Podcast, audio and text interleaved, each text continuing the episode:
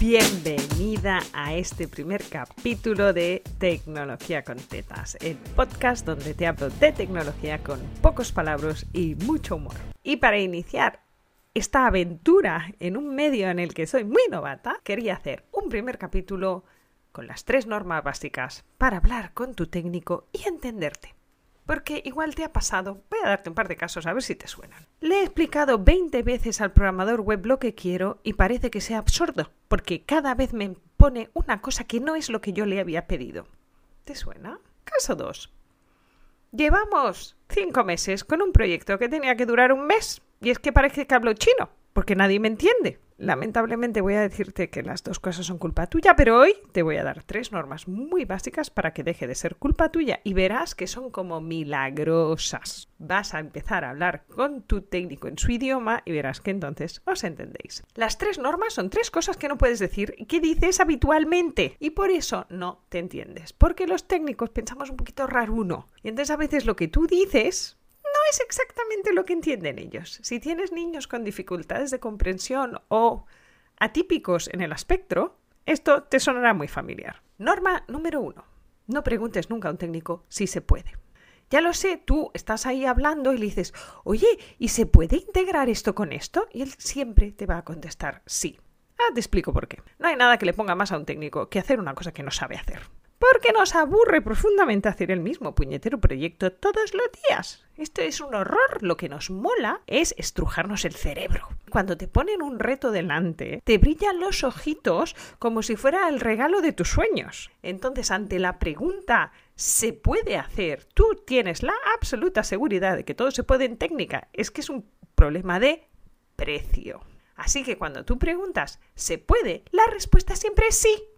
Es igual si lo sabe hacer o no lo sabe hacer. Ya sé que tú le estás preguntando si sabe hacerlo, pero él te está contestando que puede hacerlo. Y de ahí nacen la mayoría de los desencuentros con los técnicos. Así que tu norma número uno de hoy va a ser deja de preguntar si se puede y pregunta cuánto vale. Es muy sencillo. ¿Cuánto vale integrar esta web con mi Active Campaign? Y verás que la respuesta es muy diferente.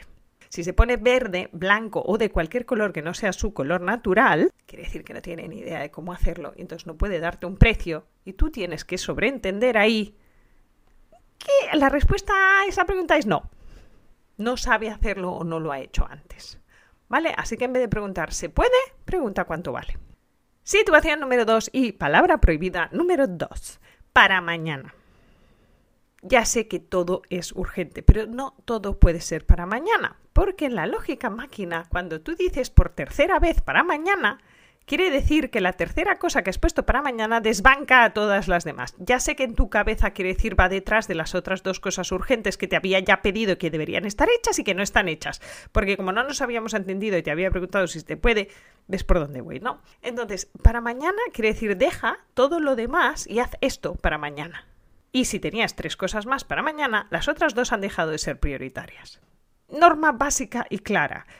Si has dicho para mañana más de una vez en la última semana, tienes que dar prioridades. Tienes que decir, mira, esta cosa que te dije para mañana deja de ser para mañana.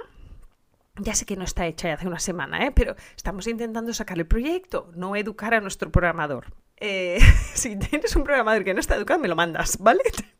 Pero el objetivo es salir en la fecha acordada, tu web, tu CRM, lo que sea que te esté haciendo. Entonces, cuando le dices para mañana, tienes que acordarte de cuántas veces le has dicho para mañana y darle una priorización. Es mucho mejor decirle, mira, te vas a poner primero con esto y cuando acabes con esto, con esto y cuando acabes con lo segundo, con esto tercero, que decirle para mañana. Porque para mañana le deja a él o a ella la priorización. Y tú eres la responsable de la priorización de tus cositas, porque tú eres la que pagas. Y además tú eres la que pones la jeta cuando no salen las cosas. Así que tú decides. No dejes que priorice tu programador, porque además los programadores son en general malos priorizando. ¿Vale? Priorizan lo que les mola. Vuelvo al punto uno. Así que recuerda, di cuánto vales y di prioridades. No digas para mañana.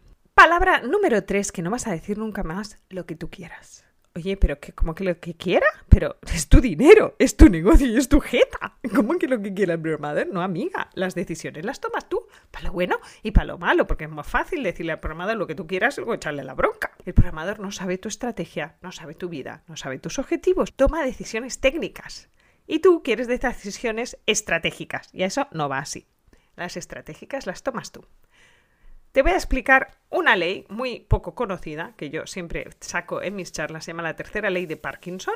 La 1 es muy conocida, la ley de Parkinson número 1 es esa que dice que todo trabajo se expande hasta el máximo tiempo disponible. ¿Te suena? Sí. Pero la 3 es muy interesante. La 3 dice que el tiempo dedicado a las decisiones es inversamente proporcional a su importancia.